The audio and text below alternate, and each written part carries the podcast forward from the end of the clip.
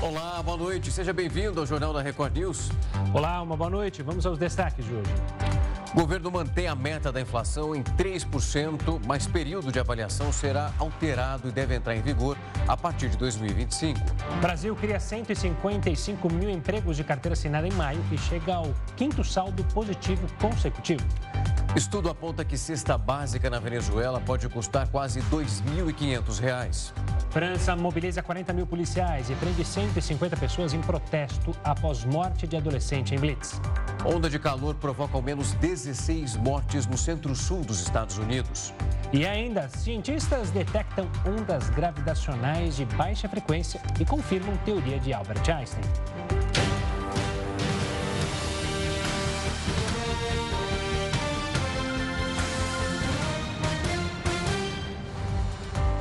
O Banco Central subiu a previsão de alta para o PIB desse ano e reduziu a estimativa para a inflação. Segundo a estimativa do Banco Central, a economia brasileira deve subir 2% em 2023. Anteriormente, a expectativa era de alta de 1,2% para o produto interno bruto.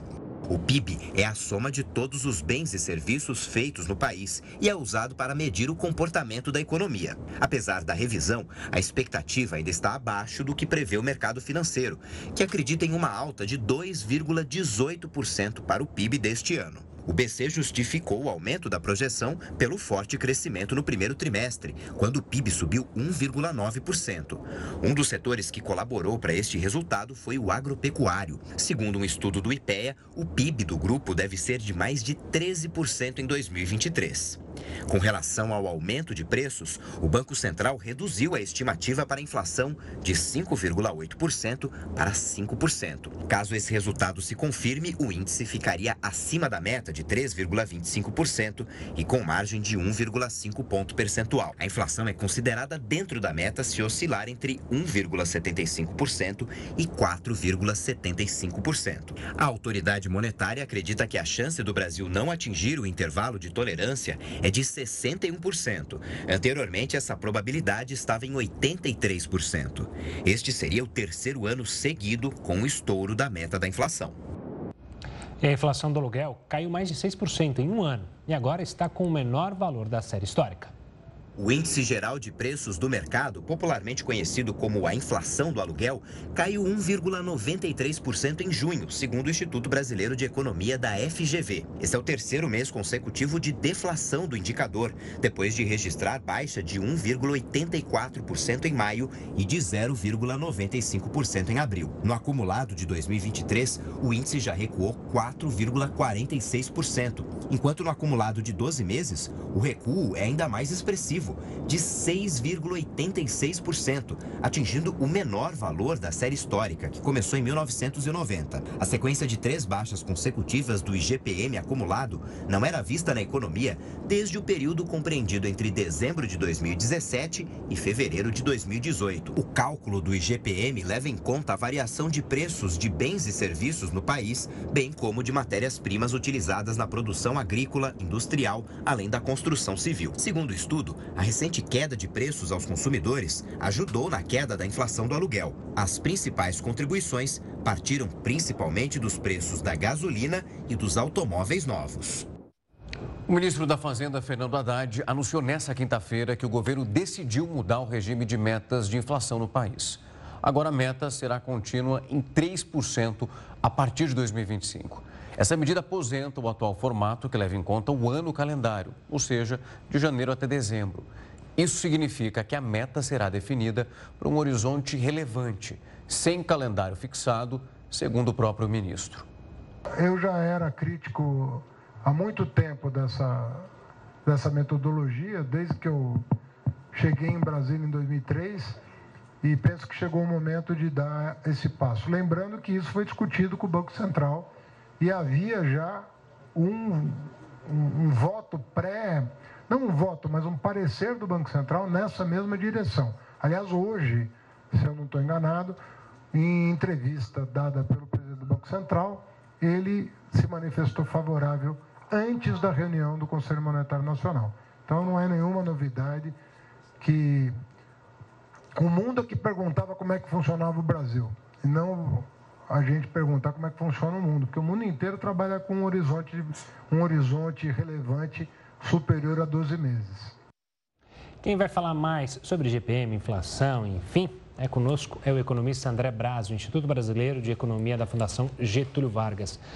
Boa noite, André. Obrigado pela participação aqui conosco. Primeiro, eu queria começar com justamente a deflação do IGPM, que era ali o indicador dos aluguéis, mas não é mais.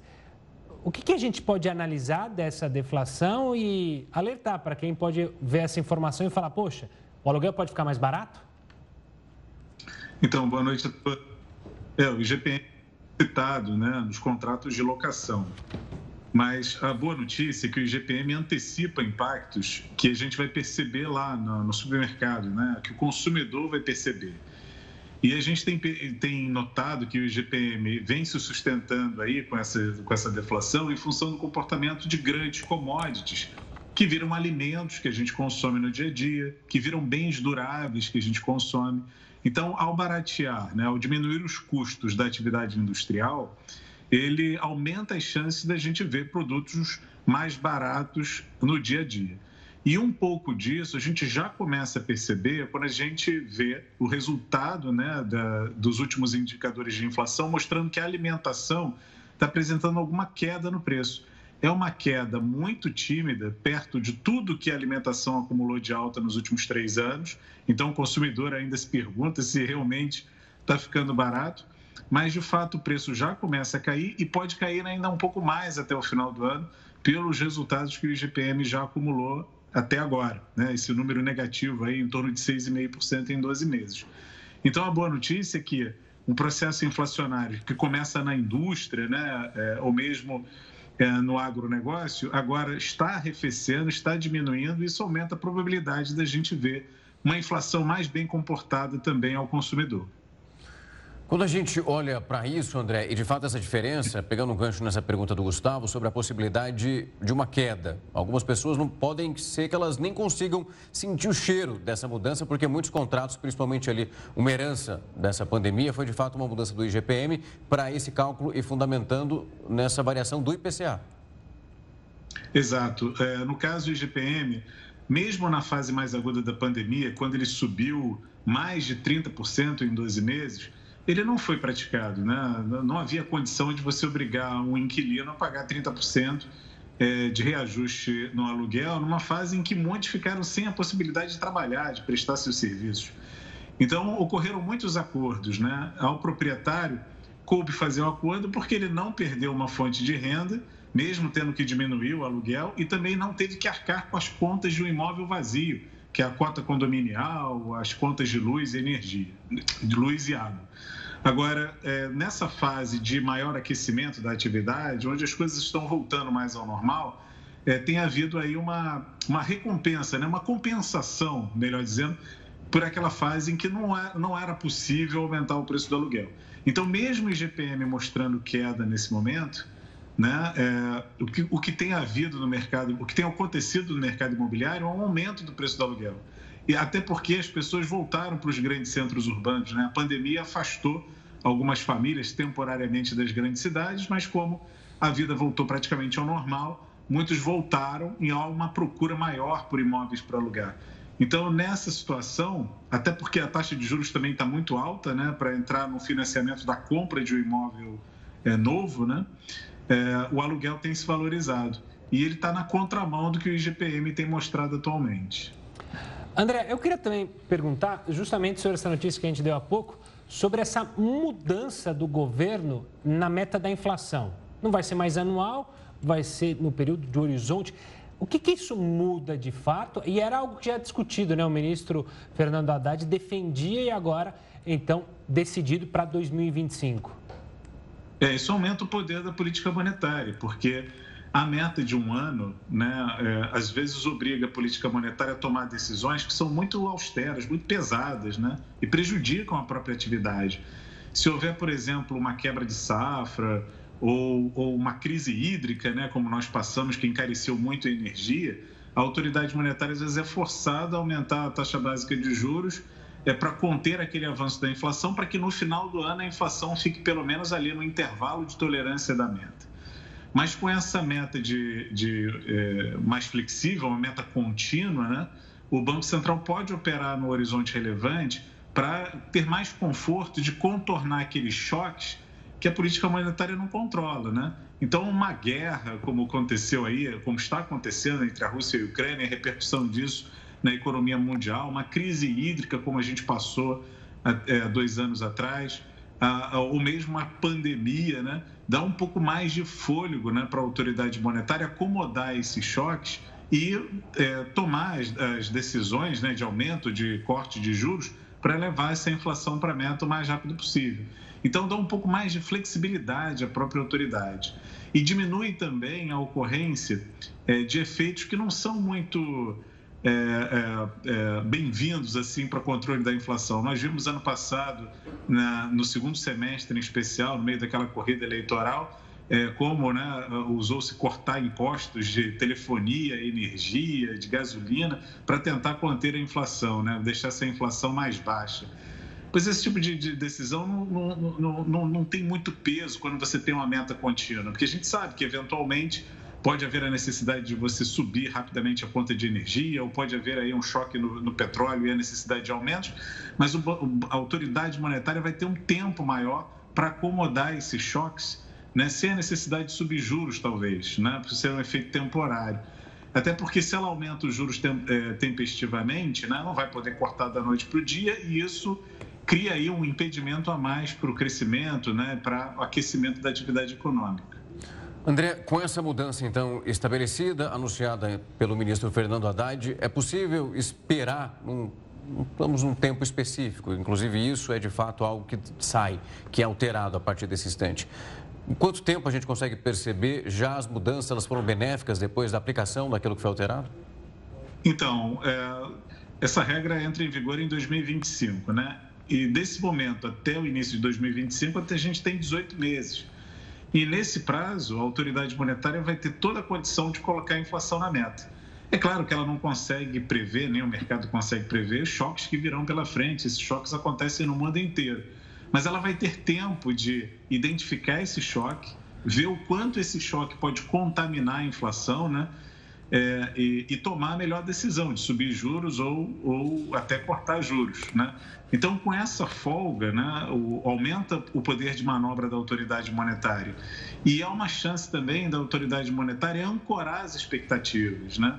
É, porque a gente estava assistindo, até pelas revisões há poucos meses atrás, né, é, da expectativa de inflação para esse ano e para o ano que vem, que só aumentava. Né? A gente chegou a prever para 2023 uma inflação acima de 6% né, para o ano que vem acima de 4%. E recentemente, como a inflação vem se comportando bem, vem respondendo mais à política monetária, a gente viu uma desaceleração dessa expectativa. E com essa nova meta contínua, isso aumenta ainda mais as chances de haver uma ancoragem das expectativas. Então, só vai melhorar o cenário aqui no Brasil. Quer dizer, a gente vai. Talvez os juros não desafiem tanto a atividade econômica como eles desafiam hoje, em que a gente tem essa meta anual. Tá certo, professor. Obrigado pela participação aqui conosco, explicando então essa mudança. Um forte abraço e até uma próxima. Um forte abraço para todos que nos acompanharam. Até a próxima. Boa noite, André.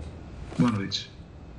O presidente Lula participou há poucos instantes da abertura do Foro de São Paulo em Brasília. O repórter Alessandro Saturno está lá e traz todas as atualizações dessa sessão que reúne então líderes políticos. Alessandro, uma ótima noite para você. Queria um pouco da sua explicação para quem está em casa nos acompanhando nesse momento, de fato, a importância, o que é o evento. Oi, Rafael, boa noite para você, para o Gustavo e a todos ligados aqui na Record News. O evento acabou agora há pouco, viu? Tá todo mundo saindo já, inclusive ocorreu no mezanino deste hotel onde nós estamos aqui na região central de Brasília, mezanino cheio, né? Um evento que é, ocorre neste hotel aqui vai até domingo. Bom, para quem está em casa explicando, o Foro de São Paulo, ele reúne aí representantes de partidos de esquerda de 27 países da América Latina e também do Caribe, né? Entre as principais discussões está aí a soberania da região, além, é claro, da guerra da Ucrânia e também assuntos relacionados à divulgação de notícias falsas. O último encontro que aconteceu como este foi há quatro anos. Vai lembrar que o presidente Lula esteve aqui agora há pouco, foi a última fala do evento que ocorre hoje, né, da data de hoje, e ele conversou com todo mundo, falou, o discurso dele acabou agora, está todo mundo indo embora, todo mundo saindo. Lembrando que mais cedo o presidente Lula é, evitou aí classificar né, o regime da Venezuela como ditadura, inclusive pediu mais respeito a Nicolás Maduro. Lula falou também que tanto a Venezuela como Cuba são bons pagadores e que vão honrar a dívida com o Brasil.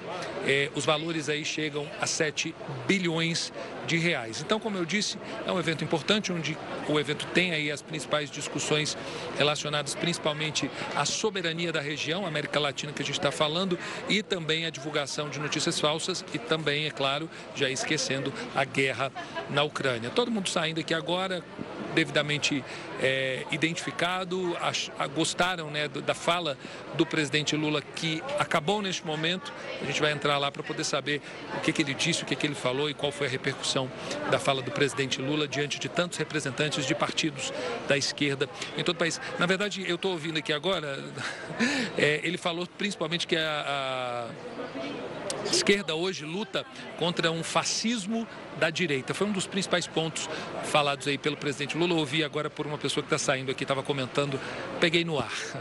Rafael Gustavo, volto com vocês. Tá certo, Saturno. Obrigado pelas informações, um forte abraço e um bom trabalho aí. E morreu hoje, aos 86 anos, o agrônomo Alisson Paulionelli. Na década de 70, ele ficou conhecido por atuar como ministro da Agricultura e por idealizar a Embrapa, empresa brasileira de pesquisa agropecuária. Agora vamos receber mais uma vez Heroto Barbeiro para comentar sobre esse tema. Heroto, uma boa noite. Conta para a gente qual a importância, qual a importância da Embrapa, obviamente, e também do Paulo Lionelli para o Brasil ter se tornado esse gigante do agronegócio, um dos maiores exportadores de alimentos para o mundo inteiro. Olha, Gustavo, ele foi ministro durante quatro anos, como foi dito, e ele tem o nome dele diretamente ligado à Embrapa. A Embrapa é uma empresa estatal chamada Empresa Brasileira de Pesquisas na Área de Agropecuária. E foi exatamente essa Embrapa né, que recebeu esse empurrão é, do, do Paulielli e depois de outros ministros, entre eles o ministro do presidente Lula, Roberto Rodrigues, que abriu um campo imenso para a agropecuária brasileira. Por que razão? Porque então, até na época, se considerava que o chamado cerrado brasileiro ele não tinha grandes condições para o desenvolvimento da agricultura. Mas graças às pesquisas científicas feitas pela Embrapa, aliás, ela não tem um centro só, ela tem 43 centros de pesquisa espalhados pelo Brasil. E foi que abriu a possibilidade, então, de adaptar as sementes ao cerrado brasileiro e ele acabou se tornando, então, um fator extremamente importante. O Brasil se tornou uma potência agrícola no mundo, e essa potência mostra o seguinte: um bilhão de pessoas do mundo, um bilhão, depende das exportações dos produtos agrícolas brasileiros. Aliás, é, foi essa mudança provocada pela Embrapa que fez até que o nosso principal parceiro comercial mudasse, deixasse de ser os Estados Unidos e passasse então a ser a China, que é hoje a maior parceira e a maior compradora de produtos do Brasil. Hoje, o Brasil é líder mundial na plantação de soja e de milho, das exportações. E o volume é de tal ordem que hoje também o PIB, Produto Interno Bruto Brasileiro, também mudou por causa dessas uh, mudanças na agropecuária. Até então, o PIB maior sempre foi da indústria brasileira, mas hoje é do agronegócio. Para ter uma ideia do tamanho disso, 21% de tudo aquilo que o Brasil produz, 21% vem, a renda vem do chamado agronegócio brasileiro. E mais, ele também é um desenvolvimento, um desenvolvedor de empregos no país. Cada cinco empregos, uma pessoa está então na área do agronegócio. Para a finança brasileira, para a economia brasileira, isso foi também um fator extremamente importante a ação da Embrapa e dos seus pesquisadores. Por quê? Porque o Brasil passou a exportar mais do que importa. Consequentemente, a balança comercial brasileira, ela passou a ser superavitária, ou seja, nós estamos recebendo mais dólares do que nós gastamos no exterior. Portanto, o nome dele está ligado a esse acontecimento importante, que é a, o desenvolvimento do agronegócio brasileiro. E foi por esse motivo, então, que no ano de 2021, o Roberto Rodrigues, que eu citei que foi ministro do Lula, chegou até a fazer uma campanha para que ele fosse indicado para o Prêmio Nobel da Paz, por ser um dos responsáveis, um dos responsáveis pelo desenvolvimento do alimento e exportação de alimento no mundo. Ou seja, uma tentativa de acabar com a fome do mundo. Produtos no mundo, de lá para cá, existem. O que não existe é renda para as pessoas comprarem. Mas, indiscutivelmente, o Brasil tornou-se uma potência do agronegócio depois das pesquisas e do esforço feito pelas pesquisas da Embrapa, que vieram, portanto, nos últimos 40 anos, crescendo e fazendo com que o Brasil, então, se tornasse essa potência mundial que é hoje. Tá e essa semana foi específica, né, Norton? A gente mostrou aqui o governo federal, presidente Lula dizendo, em relação aos incentivos que serão, pelo menos, destinados ao agronegócio, um lançamento que teve em Brasília, falando que o objetivo agora era tirar essa ideia de política tanto da direita para a esquerda, mas, de fato, a política voltada para essa categoria, como você explicou aqui muito bem, tem uma importância vital. Exatamente, uma importância muito grande para o Brasil nesse momento. Isso não quer dizer que o Brasil tenha que abandonar os outros setores. O setor Sim. industrial precisa se desenvolver, claro. O setor de prestação de serviço também é extremamente importante. Mas veja, uma coisa é você produzir para comprar. Tem uma ideia. Há 40 anos, o Brasil produzia só 30% daquilo que ele consumia. O Brasil importava arroz, ele importava feijão, ele importava trigo e importava outros produtos. Depois que a Embrapa entrou com seus pesquisadores e o desenvolvimento da tecnologia e principalmente da automação no campo, é que o Brasil se tornou uma potência desses produtos. E mais, foi responsável também pelo desenvolvimento da, da, cane, da, da, da, do, da dos produtos relativos à cana-de-açúcar, ao, ao, ao setor canavieiro. Tanto assim que o Brasil hoje exporta etanol e uma boa parte dos carros brasileiros anda com etanol, a gasolina tem 20 ou 22% de etanol, graças então ao desenvolvimento dessa tecnologia. O que mostra, portanto, que todos os setores são importantes quando você tem uma pesquisa tão importante como essa feita pela Embrapa. Tá certo, Heroto. Uma ótima noite. A gente se vê amanhã, sexta-feira. Até mais, gente. Obrigado. Valeu. O Brasil criou 155 mil empregos de carteira assinada em maio. Esse é o quinto saldo positivo e consecutivo. Segundo dados do CAGED, ligado ao Ministério do Trabalho e Emprego, o Brasil registrou a criação de mais de 155 mil novas vagas formais em maio. Este é o quinto saldo positivo seguido e vem após mais de 2 milhões de admissões e cerca de 1 milhão e 800 mil desligamentos no último mês. As contratações superaram as demissões em todas as regiões brasileiras. O destaque ficou com o Sudeste, com mais de 102 mil vagas criadas. Na sequência, aparecem Nordeste, Centro-Oeste, Norte e Sul. Ao longo do mês, houve geração de emprego em todos os cinco setores econômicos analisados pelo CAGED. A área que mais contratou foi a de serviços, com quase 84 mil novos postos formais no período. A lista ainda conta com construção, agropecuária, comércio e indústria de transformação. Apesar de positivo, o resultado mantém a tendência de desaceleração originada em fevereiro, quando foram confirmadas mais de 247 mil contratações formais. No acumulado dos cinco primeiros meses de 2023, o saldo do mercado de trabalho é de 865 mil novos empregos, com 9,9 milhões de admissões e 9,1 milhões de desligamentos. Na comparação com maio do ano passado, quando o país criou mais de 277 mil empregos formais, a queda foi de 44%, enquanto o número de vagas aumentou aumentou, o salário caiu. De acordo com os dados do governo, a renda média de admissão foi de pouco mais de dois mil reais, o que representa uma queda na comparação com abril, quando o salário médio foi de R$ 2.022,83. O prefeito Eduardo Paes e o governador Cláudio Castro participaram hoje do Fórum Empresarial LID e voltaram a falar dos ajustes dos aeroportos cariocas, Galeão e o Santos Dumont. O repórter Felipe Figueira está no Rio de Janeiro e traz os detalhes. Boa noite, Felipe. O que, que o governo e a prefeitura planejam para os aeroportos? Boa noite, Gustavo. Boa noite, Rafael. Durante o evento, o prefeito Eduardo Paes afirmou que hoje foi publicado no Diário Oficial um aviso público de manifestação de interesse privado para a operação de uma linha de barcas entre os aeroportos Santos Dumont e o Internacional Tom Jobim, o tradicional Galeão. Já o governador Cláudio Castro garantiu que o governo está fazendo a sua parte para aumentar o monitoramento da linha vermelha, que é o principal acesso ao aeroporto internacional. Quem participou também do evento foi o ministro de Portos e Aeroportos, Márcio França. Ele reforçou que a migração de voos do Santos Dumont para o Galeão começa em outubro Ao fim do processo, o aeroporto no centro da cidade ficará apenas com a ponte aérea para São Paulo e para Brasília. Felipe Figueira, para o Jornal da Record News. E de acordo com o um estudo publicado nesta quinta-feira, mais de 40% dos jovens brasileiros estão com excesso de peso. Você confere os detalhes aqui no Jornal da Record News logo depois do intervalo. O Jornal da Record News está de volta para falar que um dos adoçantes mais comuns do mundo deve ser considerado potencialmente cancerígeno, isso pela Organização Mundial da Saúde. A análise sobre aspartame foi finalizada esse mês e a decisão deve ser anunciada no dia 14 de julho.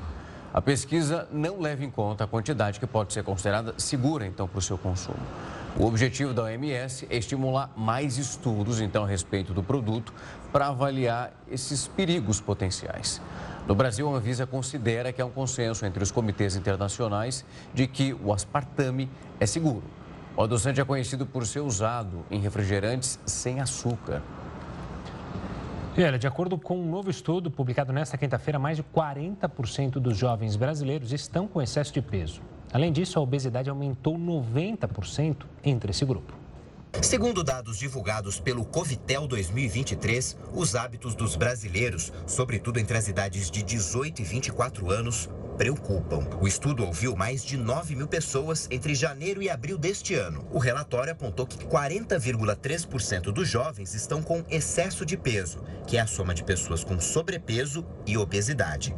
Além disso, só a obesidade em si aumentou 90% entre os jovens de 18 a 24 anos e foi de 9% para 17,1%. Os jovens também são os que menos consomem frutas, verduras e legumes e estão no topo dos que mais usam dispositivos eletrônicos, como celulares, tablets e televisão três horas ou mais por dia. Essa faixa etária de 18 a 24 anos também registrou altos números de diagnósticos de ansiedade e depressão. Segundo o estudo, 31,6% dos entrevistados já receberam diagnóstico de ansiedade e 14,1% de depressão. Do total de entrevistados, 8,2% já tiveram diagnóstico médico de hipertensão arterial, o que representa mais de 1,4 milhão de pessoas.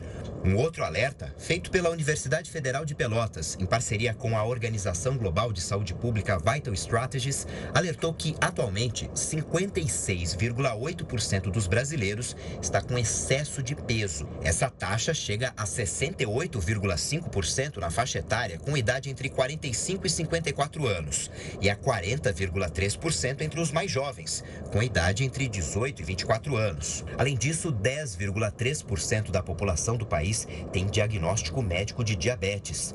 Os grupos mais afetados são as pessoas com 65 anos ou mais. Ainda sobre esse assunto, nós vamos entrevistar a endocrinologista Lorena Lima Amato. Doutor, uma ótima noite, é um prazer recebê-la aqui. Um prazer, obrigada pelo convite. Boa noite. Doutora, nós mostramos ali na reportagem uma porcentagem de 40% dos jovens é algo realmente muito alto. Eu queria usar do conhecimento da senhora para entender esse processo, se é uma piora desse cenário, e nós falamos de ansiedade e depressão, se são fatores que automaticamente pioraram nos últimos anos. Sim, é, a obesidade, os índices de obesidade têm crescido não só no Brasil, mas no mundo inteiro. Né? É uma das doenças que a gente não conseguiu frear essa progressão, esse aumento de prevalência ano após ano. E aumentos bem expressivos, né? em, aumentos de 90% aqui, que foi em jovens, né? o que mostrou o estudo. Então, bem assustadores. Doutora, a obesidade, dependendo da faixa etária, ela pode ser mais, pode gerar mais problemas, digamos assim. Pergunto isso por causa dos jovens, ou seja, se tornar obeso numa faixa etária mais jovem pode ser mais perigoso para a saúde ou não? Com certeza. É, a gente está vendo uma geração que vai chegar na vida adulta com histórico de obesidade há muitos anos, ao contrário dos adultos de hoje, que em geral eram crianças magras, adolescentes magros e se tornaram obesos depois de 30, 40 anos. A geração que está vindo, está vindo com obesidade por muito tempo e isso acarreta uma incidência mais precoce das complicações da obesidade que são diabetes, hipertensão, eventos cardiovasculares e cerebrovasculares, cânceres, já estão até falando, né? Alguns estudos mostram aumento de câncer em população mais jovem. Então, isso com certeza, esse tempo de obesidade, iniciando mais precoce, repercute na saúde dessas pessoas. Doutora, quando a gente olha para esse cenário, principalmente olhando para os mais jovens, a senhora acredita que se essa porcentagem continuar crescendo como ela está, é possível também que o número de pessoas utilizando medicamentos para tentar emagrecer essa perda de peso, isso também pode vir numa crescente? Lembrando que a gente aqui debateu recentemente o caso do Ozempic, por exemplo, uso indiscriminado e sem ajuda de profissionais, só com um objetivo, objetivo muito específico, que era o estético. É, com certeza. E o grande problema está nisso aí. Não há, não há problema em medicamentos para ajudar a tratar uma doença crônica que é a obesidade. Né? Se você pensa que as consequências vão ser tratadas com medicamentos, a causa que é a obesidade é natural que seja. Agora, o grande problema é o estigma que traz a obesidade, a falta de informação da população, que acaba fazendo com que elas busquem sozinhos né, tratamentos, opções para tratar essa doença sem procurar de fato a ajuda de um médico, alguém que possa realmente ajudar é, a tratar essa doença. Doutora, a gente já mencionou outras vezes aqui em outros momentos do jornal que o que chama atenção na obesidade é que ela está atingindo todas as classes etárias, ou seja, não há uma diferen diferença social entre é, mais ricos e mais pobres. Ela atinge com muita intensidade todos das classes sociais, independente de ser A ou B ou C. Com certeza, em todas as faixas etárias, em todas as classes sociais, em todos os países, a prevalência de obesidade está aumentando. Vai ver, vocês verem como é, está algo descontrolado, né? Realmente tem a ver com os hábitos que a humanidade veio adquirindo nos últimos anos. Mas realmente sim, não, não respeita aí divisões de, de grupo, de faixa etária, é, de faixa etária ou de é, poder aquisitivo. Realmente em todas as, as classes está aumentando a prevalência da obesidade. Doutora, muito obrigado. Foi um prazer recebê-la aqui. Espero que na próxima entrevista seja para comemorar uma redução desses números e não uma piora. Muito obrigado. Eu agradeço, com certeza. Seria muito bom comemorar a redução desses índices. Até. Até mais. E olha, uma pesquisa do Centro de Documentação e Análise Social da Federação de Professores da Venezuela apontou que uma cesta básica no país custa quase R$ 2.500. A instituição explicou que o salário mínimo no país está em 130 bolívares mensais, aproximadamente R$ 23,13. Assim, o cidadão precisa de 108 salários para comprar uma cesta básica de 60 produtos. Ainda segundo as sendas, uma família precisaria de pelo menos R$ 83,16 por dia apenas para adquirir uma cesta. O setor que registrou o maior aumento foi o de molhos e maionese, com uma alta de 13,27%, seguido por leite, queijo e ovos, com um aumento de 11,21%. Segundo dados oficiais publicados pelo Banco Central da Venezuela, a inflação acumulada no país nos primeiros cinco meses do ano foi de 96,3%, após um aumento de 5,1% em maio. Ao menos 16 pessoas morreram por causa da onda de calor extremo que atinge o centro-sul dos Estados Unidos. O Jornal da Record News volta já. Estamos de volta. O ministro da Justiça, Flávio Dino, anunciou que os afegãos abrigados no Aeroporto Internacional de São Paulo, em Guarulhos, serão acolhidos. De acordo com a pasta, eles poderão ficar alojados em hotéis enquanto o governo federal busca uma solução definitiva para a questão. Na última contagem realizada no domingo, 208 refugiados afegãos estavam abrigados no aeroporto. Ao todo, existem 1.059 vagas destinadas a imigrantes e refugiados em centros de acolhida em São Paulo e Guarulhos. Mas, no momento, 100% destas vagas estão ocupadas, o que criou então a dificuldade com os afegãos. Mais de 40 mil policiais foram às ruas para conter uma onda de protestos na França. Esse foi o segundo dia de manifestações por causa da morte de um adolescente. Esse jovem foi morto por um policial na noite de ontem, depois de furar uma blitz. De acordo com o Ministério do Interior, 150 pessoas foram presas por distúrbios. A cidade de Clamart, no sul do país, a prefeitura anunciou um toque de recolher às 9 horas da noite de hoje até às 6 horas da manhã de sexta-feira. A defesa, então, do policial que matou o adolescente de 17 anos afirmou que durante a detenção ele pediu perdão à família das vítimas. E ao menos 16 pessoas morreram por causa da onda de calor extremo que atinge o centro-sul dos Estados Unidos. No estado do Texas, um dos mais afetados, 13 pessoas morreram. As principais vítimas são idosos entre 60 e 80 anos. Ao todo, mais de 73 milhões de americanos estão em alerta. Nos últimos dias, os termômetros chegaram a marcar 45 graus Celsius em várias cidades. De acordo com as autoridades locais, essa onda de calor deve persistir pelo menos até sábado. Além disso, as fortes fumaças oriundas do Canadá têm prejudicado a saúde de diversos americanos, tanto que o governo já solicitou que cerca de 100 milhões de pessoas evitem sair de casa por causa da alta densidade da fumaça. Em vários estados, centenas de voos tiveram que ser cancelados. E quem vai nos explicar um pouco mais sobre essa onda de calor nos Estados Unidos é o climatologista e também professor da Universidade Estadual do Ceará, Alexandre Costa. Professor, uma ótima noite. É um prazer tê-lo aqui conosco.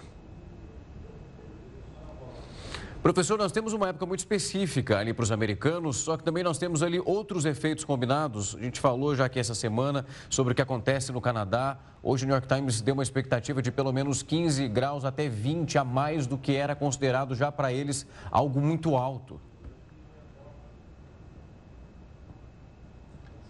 Eu acho que o professor está com áudio desligado ou com áudio. Vamos ver se é o áudio desligado ou se é um problema com áudio. Ah, é, agora. Estava desligado. Ouvimos. Bom, assim, né?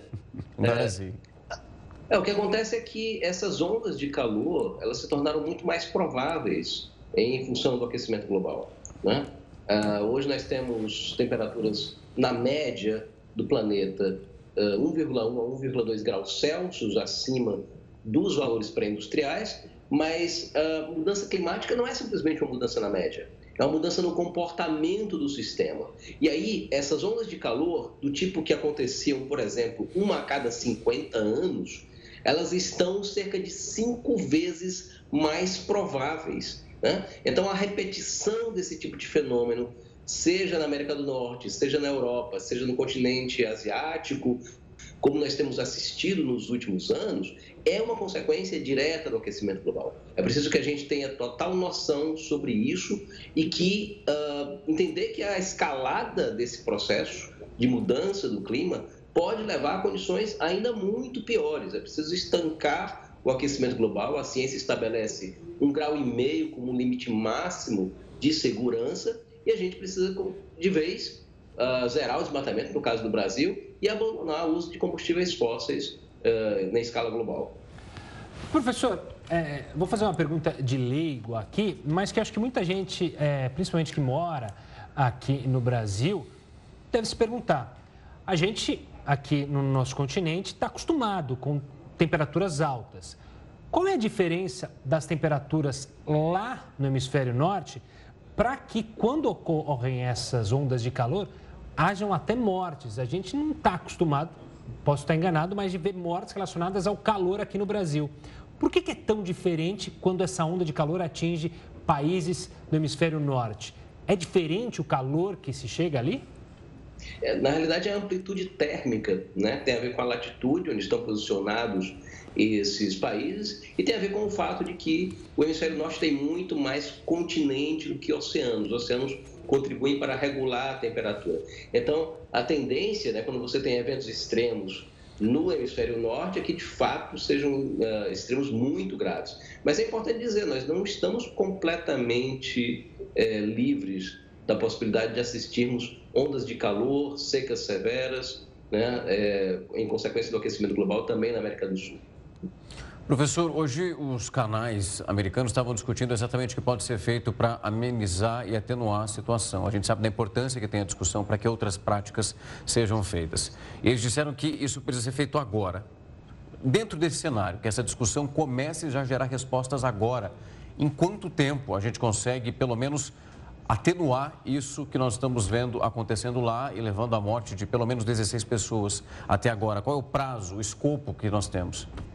É, olha, a ciência foi muito clara já é, nos relatórios do painel intergovernamental sobre mudanças climáticas, tem diagnosticado isso há muitos anos. Uh, nós temos basicamente essa década para agir e agir de forma muito firme. Nós precisamos, até 2030, reduzir em cerca de metade as emissões de gases de efeito estufa globais, se nós pretendemos ainda permanecer dentro dos limites estabelecidos pelo Acordo de Paris, que é evitar né, que o aquecimento uh, chegue próximo a 2 graus Celsius e preferencialmente mantê-lo dentro do limite de 1,5. Nós estamos já a 1,2 graus Celsius. Então, uh, fato, nós adiamos por demais tanto as medidas de adaptação às mudanças que são inevitáveis, como principalmente as medidas de mitigação e de solução da crise climática, que é absolutamente injusta e é conhecida pela ciência já de muito tempo. Professor, essa, onda de calor que está atingindo o hemisfério norte, ela está ligada com o fenômeno El Ninho e o El Ninho pode provocar o que para nós aqui no Brasil? Qual que é a expectativa de que ele pode causar aqui no nosso continente? Então, essa onda de calor especificamente, ela não tem é, relação forte com o fenômeno de El Niño. Mas é importante que a gente entenda, El Niño implica uma anomalia de temperaturas mais altas do que o normal ao longo do Pacífico Equatorial. Então, a, o que acontece, por exemplo, nos trópicos, né, nos países tropicais, sofre muito, sofre muita influência do fenômeno do El Niño. E quando você tem uma tendência, como nós estamos vendo agora, de um El Ninho de moderado a forte, isso implica uh, elevação das temperaturas, implica, em geral, uma tendência seca na Amazônia e principalmente no Nordeste brasileiro e uma tendência a enchentes severas no sul do país. Né? Então é importante que o Brasil se prepare, é, porque uh, os processos associados ao aquecimento global tendem a se exacerbar quando a gente tem um evento de El forte como o que está aparecendo aí. Professor, muito obrigado pelas explicações e trazer um pouco desse cenário, mas seja triste para o nosso entendimento e também para quem nos acompanha e cruzando os dedos para uma melhor e também uma ação para que a gente não veja isso repetir. Muito obrigado. Obrigado e boa noite. Boa noite. E olha, cientistas também detectaram ondas gravitacionais de baixa frequência. A descoberta confirma a teoria de Albert Einstein. É o que a gente fala já já. Jornal da Record News está de volta. Um novo estudo indicou que tomar vitamina D pode reduzir o risco de infarto nos idosos. As pessoas mais velhas que tomaram vitamina D tiveram risco reduzido de eventos cardiovasculares, incluindo infarto, em comparação com aqueles que não usavam o suplemento. Os resultados são de um estudo conduzido então por pesquisadores australianos, com mais de 21 mil pessoas com idades entre 60 e 84 anos. A pesquisa indicou que o potencial efeito protetor da vitamina D pode ser mais acentuado naqueles que tomam remédios para reduzir os níveis de colesterol. E o número de eventos com passageiros indisciplinados em aviões segue alto em 2023. De acordo com a Associação Brasileira das Empresas Aéreas, no primeiro semestre deste ano foram registradas 114 ocorrências, o que equivale a mais de um caso por dia. No ano passado foram 585 episódios, um recorde em quatro anos. Um a cada quatro dos eventos envolve comportamento agressivo do passageiro, incluindo agressão física ou ameaças. A Virgin Galactic realizou nesta quinta-feira a primeira missão comercial ao espaço. Essa nave, então, da empresa VSS Unity, voou sozinha por cerca de 15 minutos e então retornou para o aeroporto no Novo México, lá nos Estados Unidos. Essa nave com os passageiros atingiu cerca de 85 quilômetros de altitude. Esse voo pode ser considerado espacial na definição dos Estados Unidos, que consideram 80 quilômetros de altitude como o início do espaço. A missão levou integrantes, então, da Força Aérea Italiana e do Conselho Nacional de Pesquisa da Itália. O objetivo, então, era realizar experimentos sobre microgravidade e que pode ser sentida, na verdade, pôde, melhor dizendo, durante parte, então, do voo.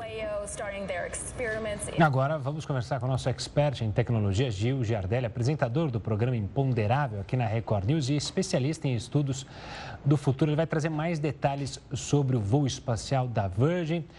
Boa noite, Gil. Turismo espacial chega para ficar de fato. E esse é um assunto que eu adoro. Esse tipo de viagem espacial eu gosto. Aquela do metaverso, essa eu acho chata. Assumo. Essa me interessa muito mais. Pena que falta dinheiro para quem sabe viajar por aí, pelo espaço, né, Gil? Gustavo, é, é, é o início da corrida espacial do turismo.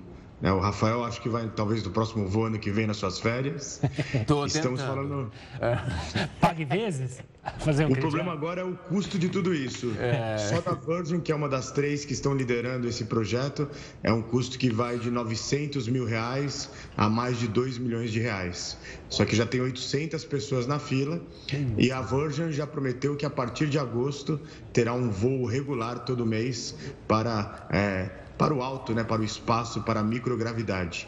Mas isso faz parte de uma grande luta entre três empresas, que são a, a empresa, uma, a SpaceX, né, do Elon Musk, junto também com a, Orange, a Blue Orange, que é do Jeff Bezos da Amazon, e agora a, essa da Virgin, que é de um, de um proprietário, de um empresário britânico que está nessa corrida nos Estados Unidos, todos os voos saindo do Novo México, para ver quem vai dominar essa nova é, esse novo turismo espacial, porque já somos 8 bilhões de pessoas e é uma parte considerável tem dinheiro e condições para ver a curvatura do planeta Terra. Gil, e nesse voo, inclusive, hoje eles bateram nessa temática, essa possibilidade ali na altitude que eles alcançaram de conseguir ver a Terra ali realmente, esses pontos específicos, mas também encontraram uma função para esses milionários, que era trazer, como você disse, algo que vai ser utilizado em pesquisa. Não é só gastar dinheiro, né? É no voo de hoje, Rafael, foi financiado pela Agência de Ciências Italiana e também pela Comunidade Europeia de Ciências, aonde muito mais do que levar apenas os turistas, eles estão fazendo uma série de, é, de processos científicos, vão atrelar isso à Agência Internacional Espacial. Então, acredito que vai ter ali um, um equilíbrio entre esses voos de turismo apenas para ver e o deslumbre das estrelas, ver o nosso pálido ponto azul, né, como foi chamado pelos cosmólogos famosos, mas mais do que isso trazer novas fronteiras de conhecimento da saúde, da ciência. E e é importante esses pontos porque sempre que algo acontece novo, até as grandes navegações de navios, né, é, na época da Europa, do século XIII, foram inicialmente criticadas, perigosas, mas hoje é um pouco mais comum para muitos é, habitantes do nosso planeta fazer uma viagem de cruzeiro. Eu acho que daqui a 50 anos, talvez a gente entre com uma chamada com o nosso JR News, alguém no link fora do, spa, fora do planeta Terra. Oh, imagina. Mas podiam fazer uma vaquinha, mandar uns pics lá para o pessoal da Terra Plana, para eles fazerem essa viagem, aí mostrarem, olha, não é plana, olha, dá para ver, não tem borda. Mas por falar em milionário, vai ter briga de milionário? Vai ter telequete de milionário? É isso? O telequete dos milionários é fantástico. Não seria uma boa, hein? O que está acontecendo é que, de um lado, você tem é, o Elon Musk com seu Twitter e mais de 140 milhões de seguidores, e do outro lado, o Mark Zuckerberg, né, com da meta do Facebook, do Instagram, com 112 milhões de seguidores. É, se essa luta realmente sair em Las Vegas, eles prometem movimentar 2 bilhões de dólares em licenciamento para TV, é, em pay-per-view, em notícias, mas mais do que isso. As, as, as empresas americanas como Twitter, é, LinkedIn, Facebook, Instagram estão sofrendo uma grande concorrência agora das chinesas e muito mais do que essa luta do telecat, que é, provavelmente vai ser muito parecido com aquelas lutas dos anos 80 que existe hoje, ela, ela também é para promover o turismo em Las Vegas, que está perdendo muito para Dubai, e as mídias sociais, que para gerações mais novas, elas não têm mais tanto approach, os mais jovens estão preferindo as redes de compartilhamento, as redes sociais é, chinesas. Então, uma forma de movimentar é, 2 bilhões de dólares, de movimentar suas redes e de criar essa luta de telecat. Mas é, Gustavo Rafael Elon Musk disse é, já está treinando o jiu-jitsu brasileiro. Não sei se vai dar certo, mas. É, tem que, tomar, tem que ficar esperto, porque o Mark ele já ganhou medalhas aí, ele entende do jiu-jitsu. Eu queria, queria entender isso aí. Ô Gil, quando a gente olha de fato para isso, você falou a quantidade de 2 bilhões de reais, a quantidade de pessoas assistindo uma luta como essa. Primeiro ponto, já tem uma data, ou eles vão esperar isso ganhar cada vez mais musculatura, eu falo do termo midiático, e o objetivo é realmente unir essas duas potências para lutar, vou usar aí a palavra, contra essas outras companhias, redes sociais, principalmente as chinesas, como você falou? É, é um grande projeto de publicidade, realmente, o que nós chamamos desse é, do que seriam as, as, relações públicas, o soft power da diplomacia. Eles contrataram o principal agente de, via... de, de lutas americano, que faz as grandes lutas desde a época do Mike Tyson, antes disso, para promover. Estão ali se alfinetando de uma forma ainda educada nas, nas mídias sociais, cada um na sua mídia que é proprietário. Acho que talvez, ainda não tem data marcada, mas existe toda uma história, um, um enredo por trás disso. Acho que brevemente nós vamos ver eles de vestido de boxeadores, de lutadores ali, naqueles é, fazendo de conta que estão brigando com o outro e aí as equipes separando. Mas na verdade tudo isso faz parte, né, como o Gustavo disse, aqueles, aqueles shows de telecat que no final a gente sabe que não machuca ninguém, mas todo mundo sai com aquele ar de diversão. Então é a era dos CEOs do, do espetáculo, era dos shows, era da, é, dos CEOs, que muito mais de negócios também tem que gerar espetáculo e serem midiáticos. Ah, imagino que podia fazer um campeonato já, então, bota os dois aí, chama o pessoal do TikTok, chama o pessoal do Telegram e aí já bota todo mundo, aí faz um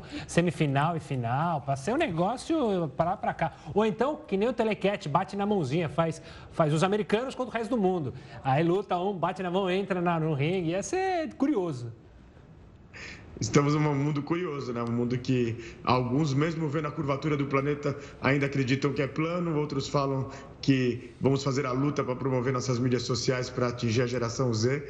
São tempos complexos e fascinantes da Vivo, né? Valeu, Gil, muito obrigado. Estaremos, estamos já nessa expectativa. A luta agora tem que acontecer ainda com essa possibilidade de movimentar 2 bi. É dinheiro para quem já está dentro ali, como os dois de tanto dinheiro. É esperar para saber se vai ser só de brincadeirinha. Valeu. Uma ótima quinta. Fiquem bem. Até. Tchau, tchau. E olha só essa, cientistas detectaram ondas gravitacionais de baixa frequência. A descoberta confirma a teoria de Albert Einstein. Após 15 anos de estudos, pela primeira vez uma equipe internacional de cientistas conseguiu detectar os sinais das ondas gravitacionais de baixa frequência. No início desta semana, o Observatório Nanograve já havia antecipado que realizaria um evento para divulgar a grande novidade. É a primeira vez que a humanidade consegue detectar o fundo de onda gravitacional composto por ondas de frequência ultra baixa. Por isso, a líder da pesquisa acredita que os resultados abrem a possibilidade para uma melhor observação do universo. Os astrônomos utilizaram dados de seis radiotelescópios, considerados os mais sensíveis do mundo, para detectar os sinais. O governo do Brasil registrou um déficit primário de 45 bilhões de reais em maio desse ano. Desse total, 10,4 bilhões foram gerados pelo Tesouro Nacional e pelo Banco Central. Os outros 34,7 bilhões foram gerados pela Previdência Social. Esses números foram divulgados pelo Tesouro Nacional nesta quinta-feira. Em nota, o Tesouro Nacional explicou que o acréscimo real da receita líquida de maio, ele decorre principalmente da redução nessas transferências de divisão de receitas, que então apresentou um déficit de 11,4 bilhões de reais.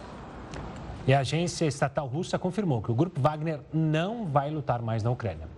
Segundo a agência de notícias TASS, a decisão foi tomada após o chefe da organização, Yevgeny Prigozhin, negar a assinatura de um contrato composto pelo governo russo. O acordo anexaria as forças do grupo mercenário ao Ministério da Defesa. Desta forma, eles não serão mais financiados pelo Kremlin. Além disso, entre os pontos combinados estavam o exílio do líder em Belarus e a garantia de que nenhum outro membro do grupo Wagner que participou da reunião seria perseguido criminalmente. A loja de joias Tiffany's, localizada em Nova York, lá nos Estados Unidos, famosa, foi atingida por um incêndio. Duas pessoas ficaram feridas durante a evacuação desse local e ficou completamente tomado pela fumaça.